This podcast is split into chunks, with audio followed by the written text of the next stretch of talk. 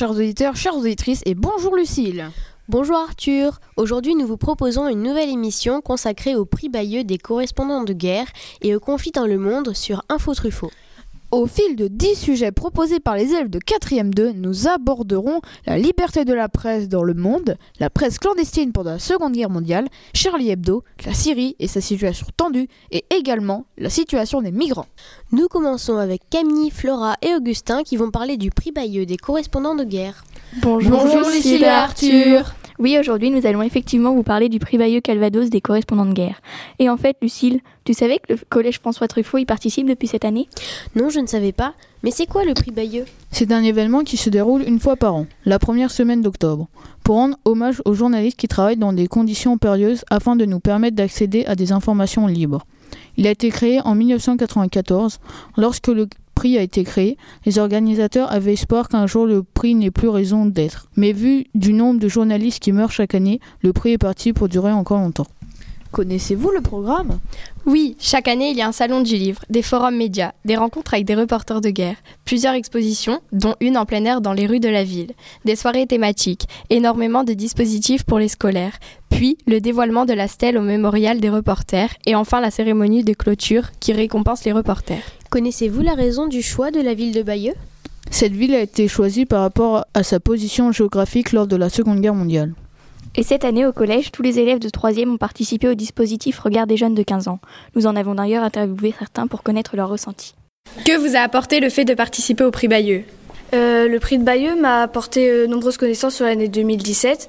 J'ai pu voir euh, tous les conflits de l'année sous un autre point de vue. Euh, bah moi, euh, ça m'a permis de, de voir quelle image représentait mieux 2017. Moi, j'ai pu apercevoir que en fait, euh, la guerre posait beaucoup plus de problèmes que ce que je pensais. J'ai pu apercevoir que les enfants étaient beaucoup trop pris pendant la guerre. Ils devaient déménager dans d'autres pays. Moi, ça m'a permis de me rendre compte euh, vraiment de ce qui se passait aux infos. Ça m'a permis de voir la, vraiment la détresse des gens à travers euh, toutes les images. Le prix de Bayeux m'a ressentir plusieurs émotions comme la peur et la tristesse. Mais du coup, je n'ai pas bien compris ce qu'est le regard des jeunes de 15 ans. Le dispositif Regard des jeunes de 15 ans consiste à décrire et analyser plusieurs photos prises par des reporters sur l'année qui s'est écoulée. Les élèves de 3e votent pour la photo qui symbolise le mieux pour eux le monde d'aujourd'hui. L'idée, c'est d'ouvrir l'esprit des élèves sur le monde qui les entoure, qu'ils fassent preuve de recul critique par rapport à l'actualité et à la mise en scène de l'information. Nous avons également interrogé les professeurs qui ont participé au projet afin qu'ils nous en disent plus sur leurs objectifs pédagogiques. Participer au prix de Bayeux, c'est d'abord connaître ou découvrir le métier de journaliste de guerre, de reporter de guerre, comprendre que leur métier, malgré les risques qu'ils prennent, est indispensable euh, pour la connaissance de ce qui se passe à travers le monde. C'est aussi un moyen de connaître d'autres scènes, d'autres lieux moins médiatisés à travers le monde, et c'est une façon d'être un citoyen, puisque la connaissance du monde fait partie de la citoyenneté. Selon vous, pourquoi est-ce important de sensibiliser les élèves à la participation au prix Bayeux? Il me semble que c'est important parce que bien souvent le, le métier de journaliste est méconnu et qu'ils mettent au, au, jour des réalités euh, souvent terribles, mais euh, qu'il est nécessaire de connaître pour les élèves, pour euh, s'ouvrir au monde et euh, pour s'engager éventuellement plus tard. Flora va poursuivre pour nous expliquer ce qu'est vraiment le métier de reporter de guerre. Ah, ça je sais. Cette profession a pour but de reporter les informations concernant un conflit armé. Le reporter se rend directement sur le front et va au contact de la population à l'arrière du combat. C'est un métier dangereux. Il y a de nombreuses victimes à qui on rend hommage lors du prix Bayeux en érigeant chaque année une stèle au mémorial des reporters. D'ailleurs, il faut savoir que si 2000 journalistes sont décédés en exerçant leur métier depuis 1944, près de la moitié sont morts au cours des 12 dernières années, puisqu'environ 1000 ont été tués depuis 2015. Preuve qu'ils sont de plus en plus pris pour cible. Le processus s'est donc accéléré. Pouvez-vous nous expliquer plus précisément ce qu'est un reportage de guerre? C'est un reportage qui porte sur un conflit armé ou ses conséquences pour la population civile, c'est-à-dire les conséquences sociales, économiques, géopolitiques, humanitaires. Il peut être écrit, radiophonique, télévisuel ou encore multimédia, et informe le public sur un conflit d'actualité. Est-ce facile de faire reporter de guerre? Non, absolument pas. Justement, le métier de reporter de guerre est très risqué. Il peut y avoir des prises d'otages, des meurtres, des emprisonnements et beaucoup de choses encore. Les femmes sont en plus exposées au viol. Sur le site RSF, nous avons trouvé le nombre de journalistes tués et emprisonnés en 2018. Flora, peux-tu nous en dire plus? Il y a 35 journalistes tués et 168 emprisonnés. Et pourtant, nous sommes seulement en juin. Merci, Merci de, nous avoir, de nous avoir écoutés. À, à bientôt, bientôt sur Info Truffaut. Merci Flora, Camille et Augustin pour ces précisions. Nous continuons donc cette émission avec Julien, Dylan et Kylian pour un point sur la liberté de la presse en Corée du Nord. En effet, la Corée du Nord se classe dernière du classement mondial de la liberté de la presse en 2017. Encore une preuve qu'il est difficile d'exercer ce métier aujourd'hui. Bonjour à vous, oui, nous allons donc parler de la liberté de la presse en Corée du Nord. La Corée du Nord est actuellement classée 180e au classement mondial de la liberté de la presse d'après Reporters sans frontières. C'est-à-dire en dernière place, le peuple nord-coréen n'a pas accès à une information libre. Par exemple, ils n'ont accès qu'à un Internet sous contrôle de l'État. C'est-à-dire que le seul réseau accessible ne renvoie qu'à des pages de propagande gouvernement. En 2018, il y a 30 journalistes tués en Corée du Nord et environ 2000 journalistes sont emprisonnés à ce jour. Quatre journalistes nord-coréens ont été condamnés à mort pour émettre des critiques positives sur un livre jugé insultant pour le gouvernement de leur pays. Cette condamnation a été prononcée par contumace, c'est-à-dire en l'absence des accusés car ils avaient déjà pris la fuite. Parmi les nombreuses personnes qui ont fui la, Corée du Nord, Kylian va vous raconter l'aventure extraordinaire de Yeomni Park. En effet, Yeomni Park a quitté la Corée du Nord en 2007 car elle mourait de faim. Cette jeune fille, née en 1993, raconte qu'elle n'est pas partie pour la liberté. Elle est partie parce qu'elle et sa mère allaient mourir de faim, comme beaucoup de gens du pays. Elle mangeait des insectes, des plantes et des racines pour essayer de survivre. Il n'était pas rare de voir des cadavres dans la rue. Pendant son enfance, elle travaillait dans une usine de fabrication de chars. Elle était élevée dans la haine des Américains. Par exemple, dans un problème de mathématiques à l'école, le sujet était Il y a quatre salauds d'Américains, j'en tue deux, combien il en reste? Elle réussit donc à s'échapper. Elle se réfugie en Chine avec sa mère, mais comme la Chine est un allié de la Corée du Nord, elle ne se sent pas en sécurité. Elle décide donc de passer clandestinement la frontière et de se réfugier en Corée du Sud où elles vivent aujourd'hui. Merci de nous avoir écoutés. Merci Kylian, Julien et Dylan. Heureusement, l'exercice du métier de journaliste n'est pas aussi risqué dans tous les pays. La France n'est pourtant pas si bien classée. Mais nous allons laisser Clara et Ambre nous en parler. Effectivement, Arthur et Lucille, chaque année, RSF, Reporters sans frontières, publie le classement mondial de la liberté de la presse. RSF est un organisme qui a été créé en 1980 afin d'assurer la promotion et la défense de la liberté d'informer et d'être informé partout dans le monde. La liberté d'expression est en effet l'un des principes fondamentaux de notre système démocratique. Elle repose sur la Déclaration des droits de l'homme et du citoyen de 1789 qui stipule dans son article 10 que Nul ne doit être inquiété pour ses opinions, même religieuses, pourvu que leurs manifestations ne trouvent pas l'ordre public et établi par la loi. Et dans son article 11 que la libre communication des pensées et des opinions est un des droits les plus précieux de l'homme. Tout citoyen peut donc parler, écrire, imprimer librement, sauf à répondre de l'abus de cette liberté dans les cas déterminés par la loi.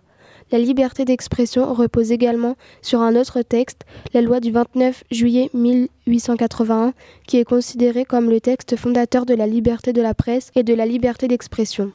Il définit les libertés et responsabilités de la presse française et impose un cadre légal à toute publication. Malgré ces textes et le fait que la France soit considérée comme le pays des libertés, notre pays est seulement classé 33e dans le classement mondial de la liberté de la presse. Nous avons rencontré Thomas Rideau, journaliste au journal de l'Orne hebdomadaire local, pour avoir son avis sur la question et tenter de comprendre ce classement. Bonjour Thomas Rideau, pouvez-vous vous présenter en quelques mots et nous dire pour quel groupe de presse vous travaillez? Alors, Bonjour, je m'appelle Thomas. Euh, donc, je travaille euh, au Journal de l'Orne qui appartient au groupe Publié Hebdo, qui plus largement appartient au groupe SIPA Ouest France. Donc on est du même groupe que Ouest France, euh, que vous connaissez sans doute à Argentan aussi. Et donc voilà, je suis euh, journaliste depuis 4 ans maintenant et depuis un an et demi seulement à Argentan. Nous sommes ici pour vous poser des questions sur le classement de la liberté de la presse. Pouvez-vous nous expliquer plus en détail la 33e place de la France dans le classement mondial de la liberté de la presse. Alors ça, ça peut paraître étonnant parce qu'on peut penser que la presse est libre en France, euh, donc on pourrait croire qu'on est le plus haut dans le classement, mais en réalité il y a plusieurs données qui rentrent en compte dans ce genre de, classement de RSF, Reporters sans frontières, euh, qu'on appelle les, les collusions euh, économiques, et notamment il faut savoir qu'en France il y a très peu de groupes de presse qui existent, et ce sont souvent les mêmes personnes qui détiennent plusieurs titres de journaux, euh, ou parfois aussi ce sont même des gens qui travaillent dans l'économie, dans la finance, dans les dans les banques, qui détiennent plusieurs journaux. L'exemple de, de, Dassault, qui était un ancien député qui détenait le Figaro, ou euh, Drahi, Niel, qui détiennent le Monde, par exemple. Et ce qui fait que parfois on peut craindre qu'il y ait des, des sujets qui ne soient pas abordés dans les journaux, car ça mettrait en péril d'autres entreprises détenues par ces mêmes présidents de groupe. C'est pour ça qu'on considère qu'en France, le, la liberté de la presse n'est pas, n'est pas optimum. Comment cela se traduit-il sur le terrain pour les journalistes? Eh ben, Au niveau national, euh, parfois ils ne peuvent tout simplement pas aller vers un sujet, ou s'ils veulent demander à parler à une certaine personne ressource, comme on les appelle, on va leur dire que c'est pas possible, qu'il faut plutôt aller voir ailleurs. C'est une réalité. Hein. Vraiment, euh, il y a des soucis pour euh, travailler pleinement, absolument libre en France. Mais encore une fois, il faut quand même relativiser par rapport à d'autres pays où des journalistes sont assassinés. En France, c'est pas le cas du tout. On est totalement libre, mais seulement sur certains sujets, on va avoir des impasses, qui fait qu'on va pas pouvoir exploiter certains certaines idées euh, à fond en fait. Avez-vous déjà été confronté à des problèmes de censure ou avez-vous euh, de collègues qui y ont été confrontés Alors ça peut paraître étonnant mais euh, ça m'est déjà arrivé de, au niveau local aussi d'être embêté par ce genre de soucis. par exemple la presse locale on a beaucoup de publicité et parfois on a des, annonceurs, ces gens qui donnent, qui, qui, font de la pub dans les journaux, on les appelle les annonceurs. Parfois les annonceurs n'aiment pas trop qu'on fasse tel ou tel sujet en fait, ça met en péril l'image de leur entreprise. Donc forcément nous ils nous demandent de, bah, d'éviter de parler de ça, de parler pas de ça. Euh. Donc euh, moi, oui, personnellement, ça m'est déjà arrivé de, j'écrivais un article et puis, euh, eh ben, on va me dire, bah écoute, si tu peux le tourner autrement, aller voir d'autres personnes, ce serait peut-être une, une, bonne chose. Donc là, dans ce genre de cas, il y a un peu la logique de survie économique qui prime un peu par-dessus tout. Donc on, est obligé de faire des choix. Donc ça peut parfois être embêtant. Ça se passe pas forcément en journal de l'ordre, hein, mais dans, dans tous les presses, dans tous les titres de presse locaux, c'est ça, ça peut arriver. Et tous mes confrères ont été confrontés à ça de près ou de loin. Donc ça montre bien à quel point c'est quelque chose qui est, qui est réel euh, en France. Est-ce qu'il y a des sujets que vous refusez d'aborder au journal de l'Orne Je ne crois pas, non. Je, je pense qu'on peut vraiment aborder tous les sujets. Encore une fois, peut-être pas de la manière dont on le souhaiterait vraiment. Après, il y a ce qu'on appelle euh, les publics reportages. Euh, ce sont des choses qui sont normalement écrites par des, par des commerciaux qui sont censés louer une entreprise ou ouais, une entreprise ou même une personne en fait. Et, euh, et parfois on peut demander aux journalistes d'écrire des publics reportages et ça euh, euh, c'est absolument interdit. On peut nous demander mais on, a un total droit de refuser. Donc voilà, mis à part ce, ce cas de figure, je ne crois pas pouvoir refuser un autre sujet. Quels seraient les efforts à faire pour que la France progresse dans le classement mondial de la liberté de la presse? Je suis pas sûr d'avoir une solution, mais ce qui serait top, ce serait de plus de journaux indépendants émergent. c'est déjà le cas, il y en a déjà qui existent comme Mediapart ou le, Canard enchaîné, qui n'ont pas d'annonceurs, ils n'ont pas de, de, de, de pression politique en quelque sorte. Euh, enfin, donc ça, c'est des, ça, c'est des bonnes solutions. Il faudrait qu'on ait plus des comme ça pour qu'il y ait une diversité de la presse, une pluralité vraiment intéressante. Mais euh, concrètement, c'est très compliqué à mettre en place parce que ce sont des groupes qui existent depuis très longtemps avec des, patrons qui sont là aussi en place depuis très longtemps également. Donc c'est très, euh, c'est très compliqué de, changer un modèle économique comme celui-là, qui est en plus, comme vous le savez peut-être, qui est un peu en, danger actuellement, qui perd de la vitesse. Donc c'est, c'est, compliqué, vraiment. Merci Thomas Rideau d'avoir répondu à nos questions. En conclusion, nous avons encore beaucoup de chemin à parcourir pour égaler la Norvège, premier pays du classement. Merci à tous pour votre écoute. Merci à toutes les deux. Et en fonction des périodes, la difficulté à informer peut évoluer et devenir très difficile, surtout en temps de guerre, comme vont nous l'expliquer Dany et Nathan. Bonjour Arthur, bonjour Lucille. Alors qu'en France, comme viennent de le préciser Clara et Ambre, la DDHC de 1789 et la loi sur la liberté de la presse de 1881 garantissent la liberté d'expression des journalistes. En 1939, la guerre vient tout remettre en cause. Les Français vont pourtant trouver des moyens clandestins pour accéder à une information libre. Nous allons vous parler de la presse clandestine durant la Seconde Guerre mondiale. Les journaux clandestins de la résistance sont des titres de presse créés en France par les mouvements de la résistance à l'occupation allemande. Au début du conflit, les résistants collaient des affiches dans les rues, mais cela ne suffisait pas. Pour plus d'efficacité, ils commencent à imprimer des journaux pour diffuser leurs idées et ainsi expliquer leur engagement dans la résistance et peut-être inciter d'autres personnes à rejoindre le mouvement. Il y avait également un autre moyen pour faire passer les idées. Il y a la radio Londres et en particulier l'émission Les Français parlent aux Français qui est le nom donné au programme en français diffusé de Londres à partir du 19 juin 1940 à la suite de l'appel du 18 juin dans un bulletin d'information. Voici un exemple de diffusion de messages personnels. Ici Londres. Veuillez écouter tout d'abord quelques messages personnels. Gabriel garde l'anonyme. le manchot la serre dans ses bras. Nous disons, le manchot la serre dans ses bras deux fois. Le fantôme n'est pas bavard. Les bombardements sont massifs. L'abbé est nerveux. Nous disons, l'abbé est nerveux. L'autre grande émission de l'époque à destination des Français était la radio Paris-Mans, parodie de la radio officielle de Vichy. Écoutons le générique. Radio Paris, Radio Paris, Radio Paris est allemand. Radio Paris, Radio Paris, Radio Paris est allemand. Parmi les titres de presse les plus connus, on peut citer le journal Libération, créé en 1941. Pour finir, je dirais que cette presse clandestine a joué un rôle important dans l'histoire de la presse, en particulier lors des ordonnances de 1944 sur la liberté de la presse. Ces ordonnances ont garanti jusqu'à aujourd'hui la liberté d'expression dans notre pays. Merci de nous avoir écoutés. Merci Dany et Nathan.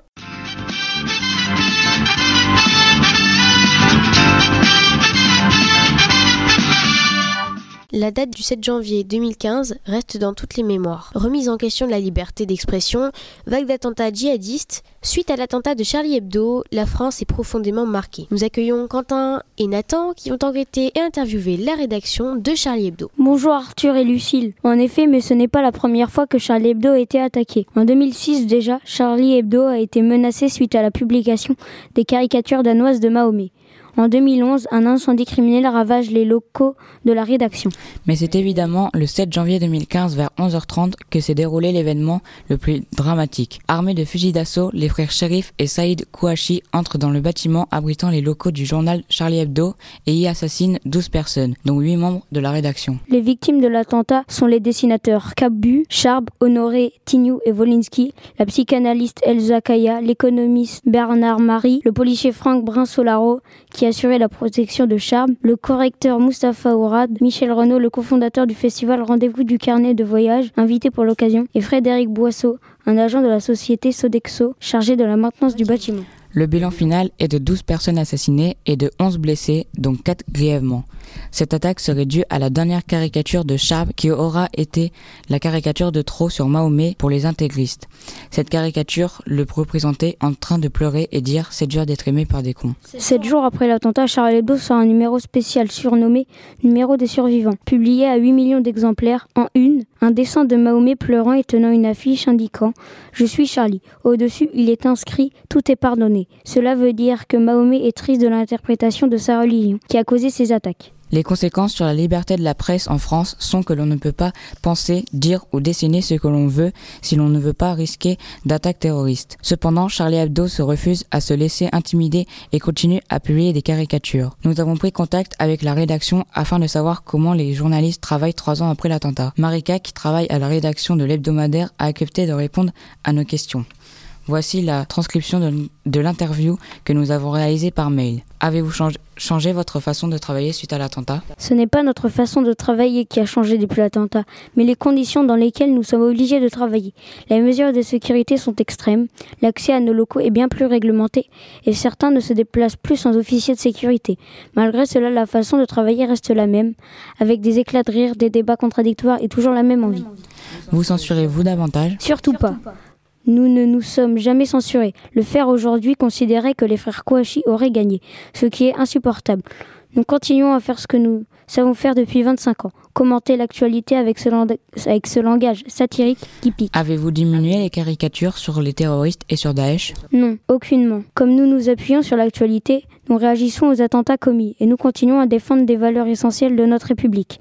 La liberté d'expression, bien sûr, et la laïcité. Trois ans après les faits, Charlie Hebdo reste le symbole de la liberté d'expression partout dans le monde et de la résistance contre les attaques terroristes. C'était Nathan et Quentin sur Info Truffaut.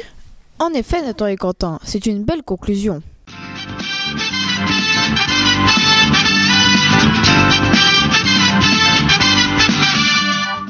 Passons maintenant à la géopolitique. Lucille, vous allez nous faire le portrait de Bachar el-Assad pour introduire le sujet de la Syrie qui est assez compliqué à comprendre.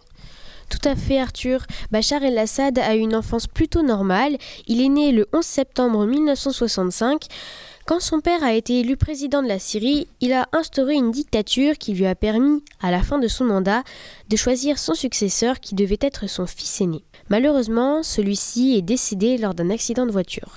Mais comment Bachar el-Assad a-t-il pu prendre le pouvoir? Suite au décès de son frère, Bachar el-Assad devint le successeur de son père. Il quitte l'Angleterre et ses études d'ophtalmologie pour exercer la fonction de président de l'État syrien. Mais qu'a-t-il fait de si mal pour que l'on en parle autant? Au début, le peuple nourrissait beaucoup d'espoir envers son nouveau président, qu'il pensait plus ouvert. Finalement, Bachar poursuit le régime de terreur mis en place par son père et le peuple se révolte contre la dictature instaurée par la famille El-Assad au moment du printemps arabe. Ceci déplaît très fortement à Bachar el-Assad qui, par la suite, amplifie ses crimes contre l'humanité et contre son peuple. Lesquels? Il a commencé à bombarder les poches de résistance syriennes, donc son propre peuple, avec des bombes incendiaires et des armes chimiques. Quelles sont les conséquences de ces actes? Plus de 250 000 personnes ont perdu la vie lors des attaques chimiques et incendiaires qui ont détruit la quasi-totalité de certaines villes, notamment Alep. Mais l'ONU et certains pays comme la France, la Grande-Bretagne et les États-Unis combattent Bachar el-Assad et essayent de sauver les populations syriennes. Merci de nous avoir éclairés au sujet de ce personnage et Evan, Zoé et Julie vont nous, nous vous laissons la parole afin de présenter la série et cette situation très difficile. Bonjour Arthur et Lucille, nous allons vous parler de la guerre en Syrie. Est-ce que tu sais quel est le régime politique en Syrie? Comme l'a expliqué Lucille, le président Bachar el-Assad n'a pas été élu démocratiquement.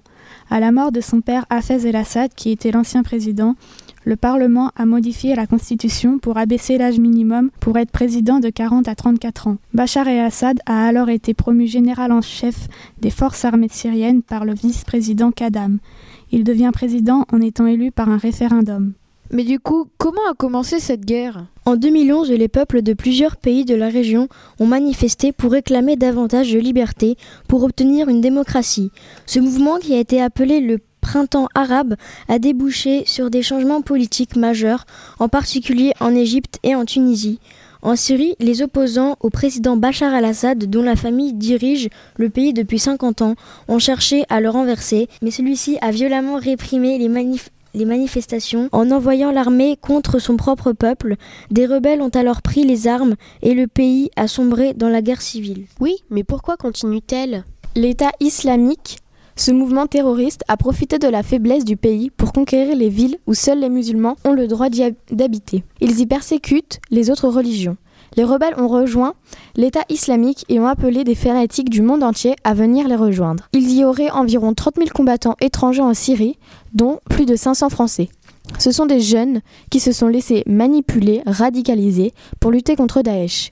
Une coalition arabo-occidentale s'est mise en place. C'est un regroupement de plusieurs pays, dont les États-Unis et la France, qui tentent de les affaiblir par des attaques aériennes. Daesh se venge et terrorise les non-musulmans, ainsi que l'immense majorité des musulmans qui pensent, croient et se conduisent différemment. D'où les terribles attentats qui frappent la France, la Tunisie, le Liban et la Russie. Qui participe à la guerre? La Syrie de Bachar el-Assad est soutenue par la Russie, la Chine et le Venezuela.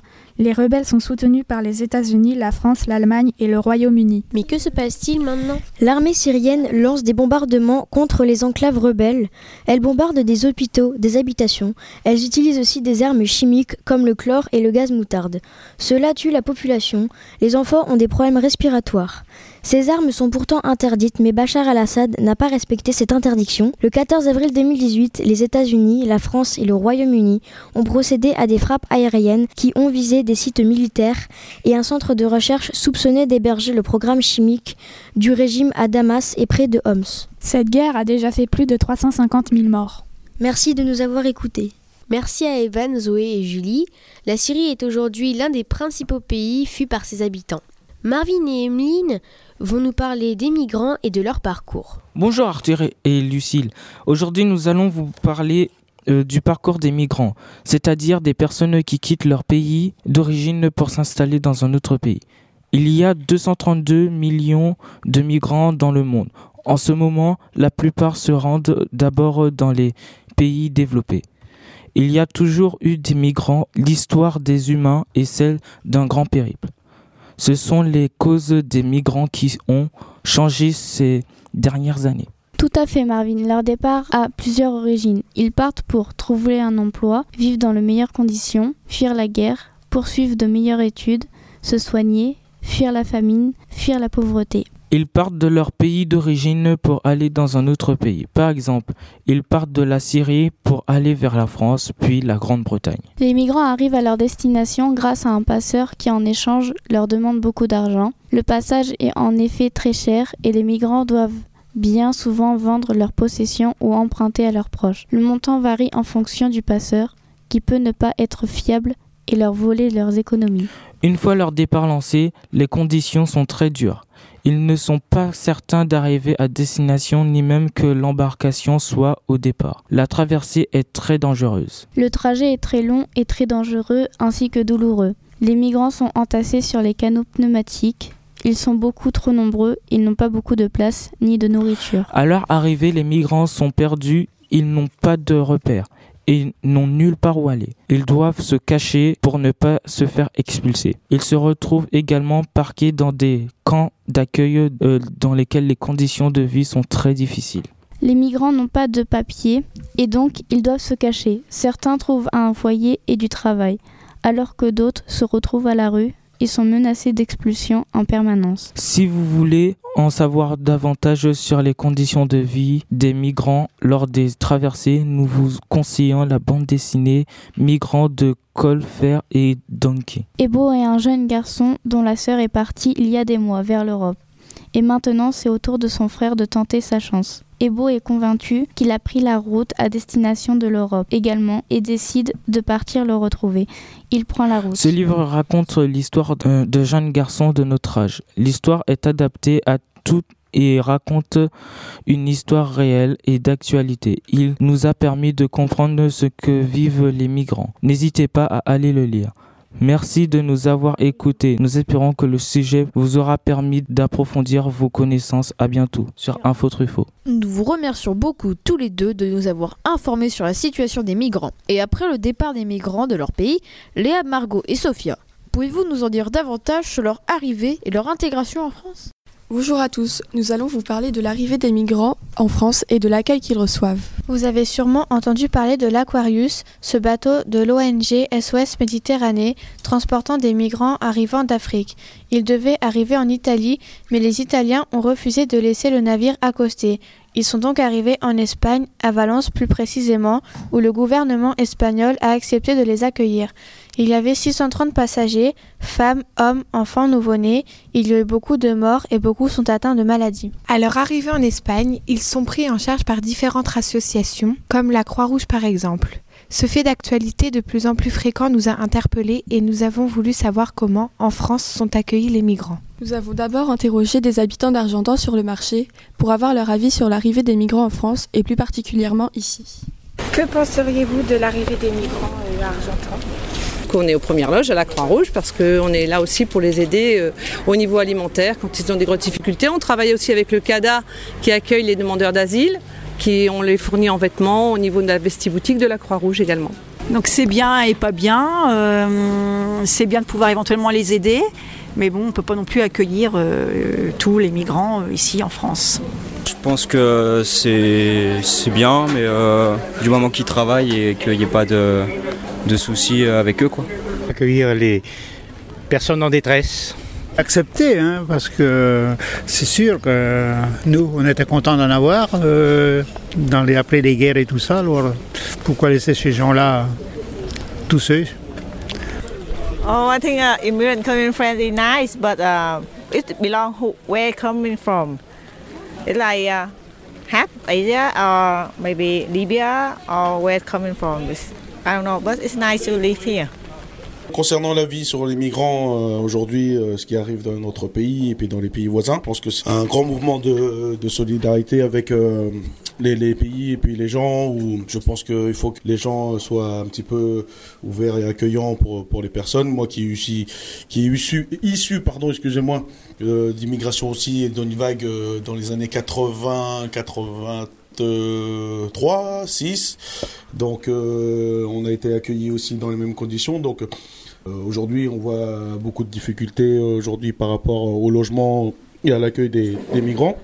Je pense que euh, on pourrait euh, trouver des moyens et euh, pour que tout le monde puisse euh, trouver un petit peu euh, son compte, euh, que ça soit pour les pays accueillants et, les pauvres migrants. Donc, euh, bah, c'est des gens qui n'ont pas eu trop le choix euh, dans leur vie, qui ont été obligés de fuir leur pays, soit parce que euh, suite à des guerres ou de la famine, euh, donc euh, pour essayer de venir trouver euh, euh, une meilleure vie dans d'autres pays.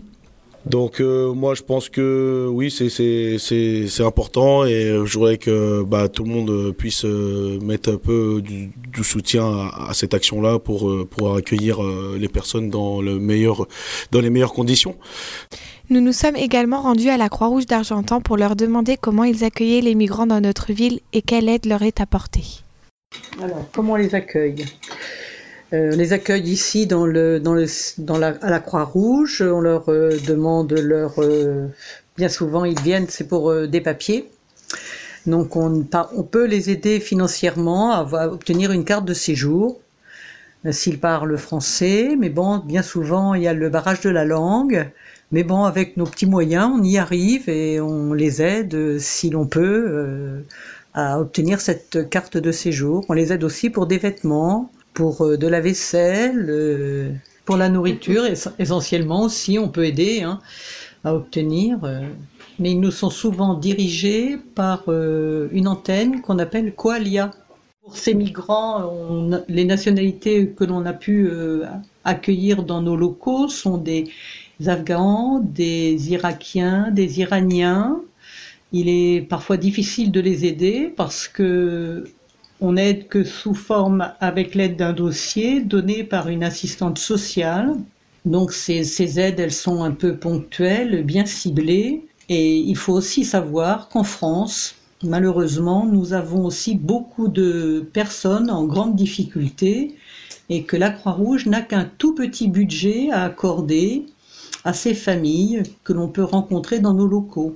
Le budget de pour chaque famille environ est de 100 euros par an.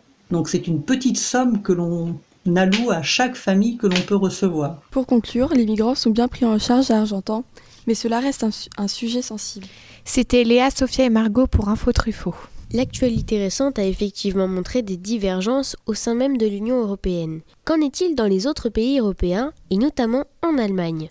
Gabriel, Roman et Benjamin ont enquêté sur le sujet. Bonjour Arthur et Lucille, merci de nous accueillir sur le plateau. Nous allons écouter Gabriel Bellet qui allait interroger plusieurs Allemands dans le but de savoir ce que ces derniers en pensaient. Bonjour Benjamin, j'ai interrogé les Allemands en leur posant cette question. Was denn du Migranten in Deutschland? Que pensez-vous des migrants en Allemagne? Also, was ich denke, ich denke, man müsste sie aufnehmen, weil ja Krieg ist, aber man sollte doch die, die auf Krawall und Vergewaltigung sind, wieder nach Hause schicken. Äh, die CDU und CDU haben zuerst mal Probleme zurzeit. Äh, Frau Merkel will weiter Flüchtlinge aufnehmen und CSU will nicht. Die wollen sich stoppen äh, gleich äh, an der Grenze und ich finde, es reicht wirklich, also in Deutschland, äh, das sind ja viele, viel, zu viele Flüchtlinge eigentlich.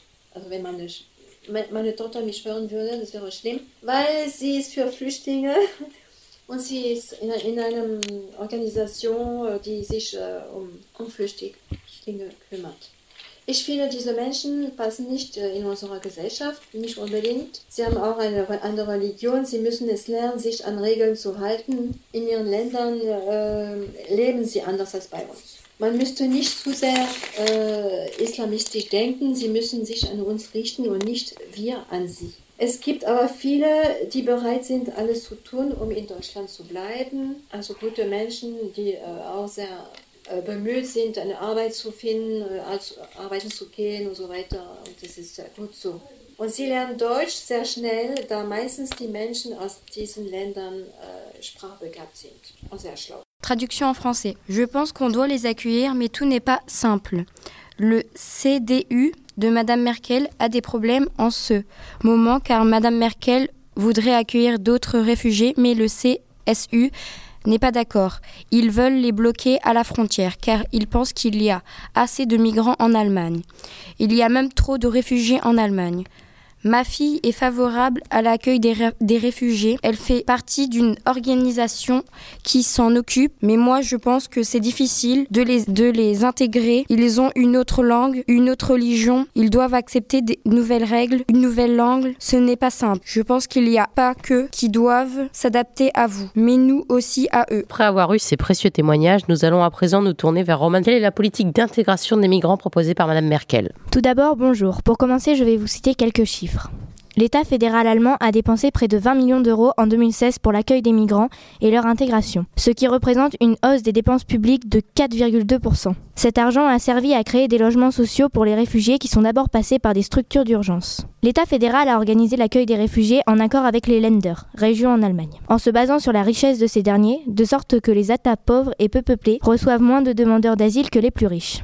Est-ce que la plupart des migrants ont quitté les structures d'accueil d'urgence? Alors oui pour autant, mais leur installation dans les quartiers en périphérie des grandes villes pourrait freiner leur in- intégration parce qu'ils ne sont pas au contact de la société allemande. Est-ce que l'extrême droite allemande marque une opposition franche quant à la politique d'accueil des migrants sur leur territoire?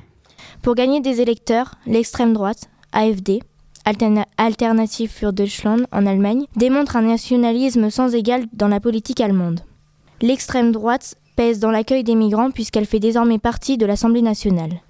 Mais elle ne fait cependant pas l'unanimité car les idées qu'elle propose sont très discriminatoires. Une partie conséquente des Allemands considère leur pays comme une terre d'accueil. Il est quand même important de noter que les électeurs de ce parti augmentent considérablement à cause de l'arrivée massive des réfugiés en Allemagne. Il est pourtant bénéfique pour la population d'accueillir ces derniers, car la moyenne d'âge augmente terriblement et la population baisse. Mais l'arrivée de ces populations jeunes permet de compenser la baisse de population. Merci Roman pour des informations qui nous auront éclairés. Merci à vous de nous avoir écoutés. Auf Wiedersehen, bis bald. Et c'est la fin de notre chronique, nous laissons la parole à nos chers présentateurs. Merci pour ce reportage et d'avoir interviewé une Allemande et de nous avoir montré que même deux pays proches n'ont pas forcément le même point de vue. Merci de nous avoir écoutés tout au long de cette émission. Bravo à tous les élèves pour leurs investissements. C'était la classe de 4e 2 pour Info Truffaut.